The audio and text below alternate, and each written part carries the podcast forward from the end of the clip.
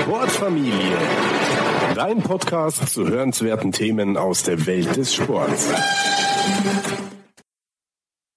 Kreatin ist dein Freund. Vorteile, Verwendung und Dosierung.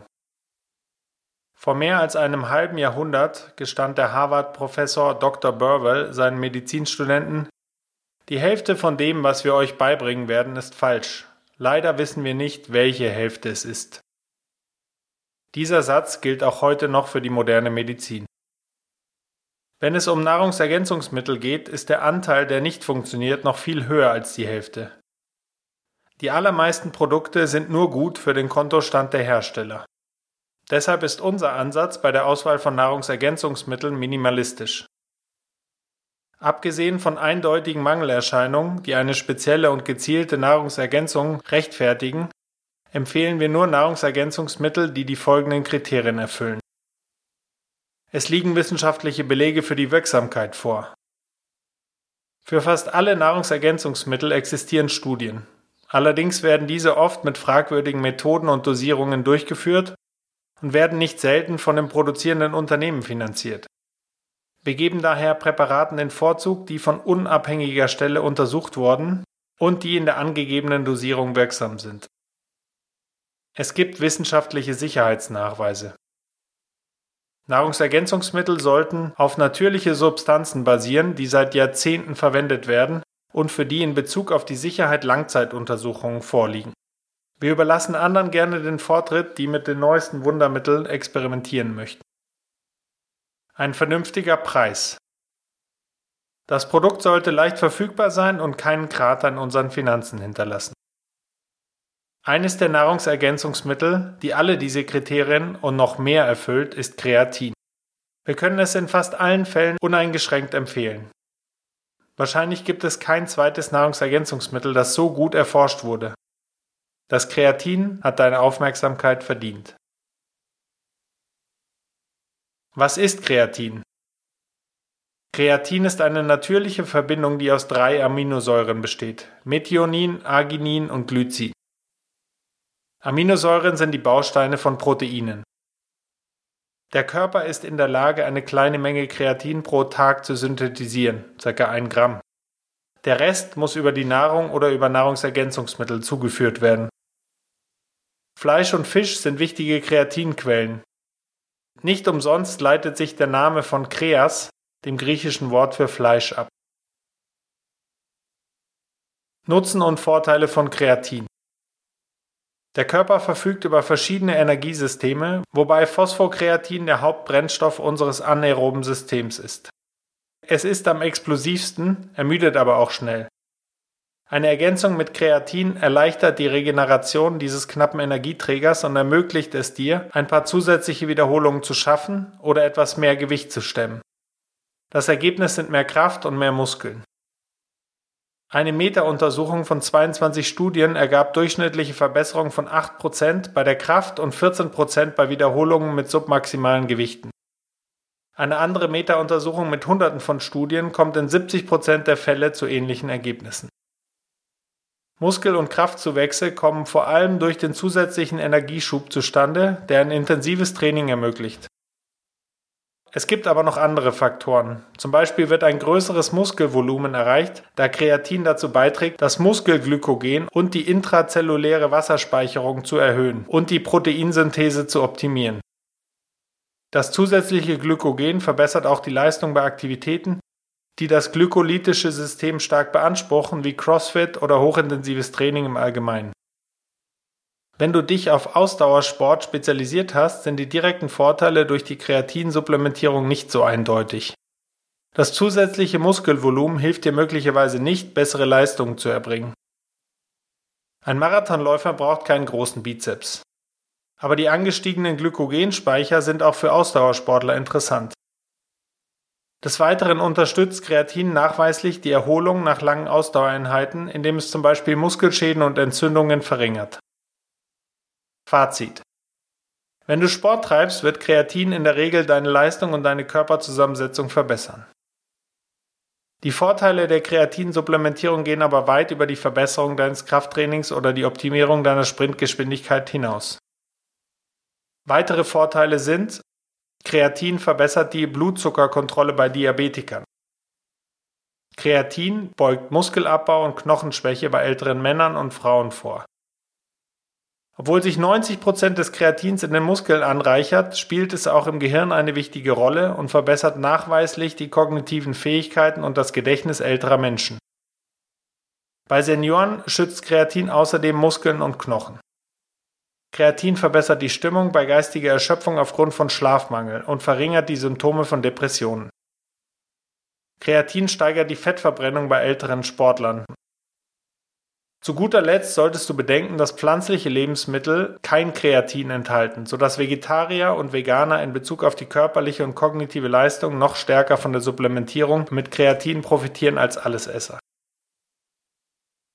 Kreatin und Rehabilitation Zusätzlich zu den oben genannten positiven Aspekten deutet eine aktuelle Review darauf hin, dass Kreatin die Genesung nach einer Verletzung unterstützen sowie die Symptome einer Reihe von Krankheiten lindern kann, von Arthritis bis hin zu Muskelproblemen. Dosierung und Empfehlungen Die allgemeine Empfehlung lautet, 5 Gramm täglich einzunehmen. Das reicht aus, um die gewünschte Wirkung zu erzielen und ist völlig sicher. Natürlich sollte ein Powerlifter, der 120 Kilo wiegt, mehr einnehmen als ein Mann mit einem ektomorphen Körperbau, der nur 65 Kilo auf die Waage bringt. Wenn du es ganz genau wissen willst, solltest du 0,08 Gramm pro Kilogramm Körpergewicht zu dir nehmen. Das heißt, wenn du 100 Kilogramm wiegst, könntest du 8 Gramm einnehmen. In vielen Studien nehmen die Probanden in der anfänglichen Ladephase eine Dosis von bis zu 20 Gramm pro Tag zu sich, um die Reserven schnell aufzufüllen. Danach gehen sie zur Erhaltungsmenge von 5 Gramm pro Tag über. Von wenigen Ausnahmen abgesehen empfehlen wir allerdings keine Kreatin-Ladephase. Es wurde von Magenverstimmungen bei zu hohen Mengen berichtet und wenn du die Wirkung nicht innerhalb weniger Tage spüren musst, ist ein allmählicher Aufbau vorzuziehen. Zwei Empfehlungen zur Einnahme. Am besten nimmst du das Kreatin nach dem Training ein. Du kannst es zum Beispiel einfach in deinen Post-Workout-Shake geben. Es gibt Hinweise darauf, dass dieses Timing zu einem etwas größeren Muskelzuwachs führt. An trainingsfreien Tagen kannst du die Einnahme unterbrechen oder die Dosis um die Hälfte reduzieren, je nach Intensität deines Trainings und deinem angestrebten Ziel. Gibt es Risiken? Es gibt nur wenige Nahrungsergänzungsmittel, die sicherer sind als Kreatin. Mehrere Studien mit sehr hohen Dosierungen von bis zu 20 Gramm pro Tag zeigten keine kurzfristigen Probleme. Wenn wir über langfristige Supplementierung sprechen, liegt die Dosis, die sich als sicher erwiesen hat, bei etwa 5 Gramm pro Tag, sodass diese Menge auch die empfohlene Tagesdosis ist. Das soll natürlich nicht heißen, dass höhere Mengen gefährlich wären, sie sind es höchstwahrscheinlich nicht, es gibt nur nicht viele Studien, die das belegen. Ähnlich wie beim Protein glauben viele, dass Kreatin schädlich für die Nieren sein kann. Das ist aber eine unbegründete Behauptung, die durch viele Studien widerlegt wurde.